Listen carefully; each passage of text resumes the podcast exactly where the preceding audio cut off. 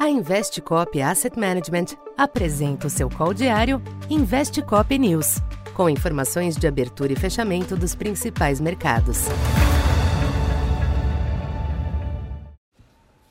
Boa tarde. Eu sou Silvio Campos Neto, economista da Tendências Consultoria, empresa parceira da Investcop. Hoje, dia 25 de janeiro, falando um pouco do comportamento dos mercados nesta quarta-feira. Após uma manhã marcada pelo mau humor, as principais bolsas externas praticamente zeraram as perdas ao longo da sessão. Em Wall Street, balanços corporativos continuaram direcionando o ambiente, com a reação positiva aos resultados da AT&T e a melhora da avaliação aos números da Microsoft ao longo do dia, cuja reação inicial havia sido bastante adversa. Os agentes também passaram a sessão na expectativa pelos resultados da Tesla e IBM, que saem agora no fechamento. No mercado cambial, o dólar exibiu tendência de desvalorização ante boa parte das demais moedas, em linha com a dinâmica recente, que tem sido afetada pela expectativa de proximidade do final de ciclo de aperto pelo Fed. Aqui no Brasil, o ambiente permaneceu positivo para os ativos domésticos, que seguem em recuperação.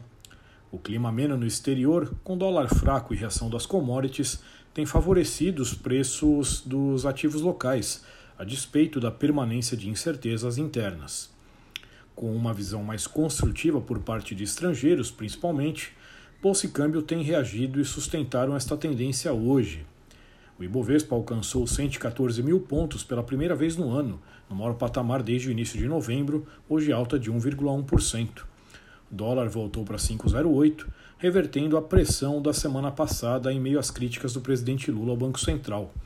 Já os DIs cederam apenas marginalmente, sendo neste momento a principal fonte de persistência da cautela.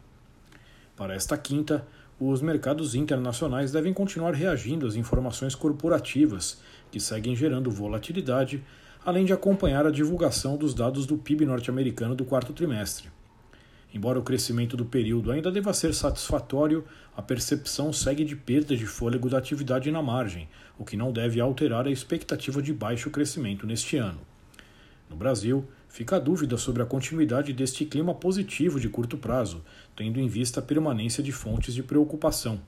De todo modo, a melhora dos últimos dias sugere um mercado mais ajustado aos atuais riscos. Então, por hoje é isso. Muito obrigado e até amanhã. Essa foi mais uma edição Investe Cop News.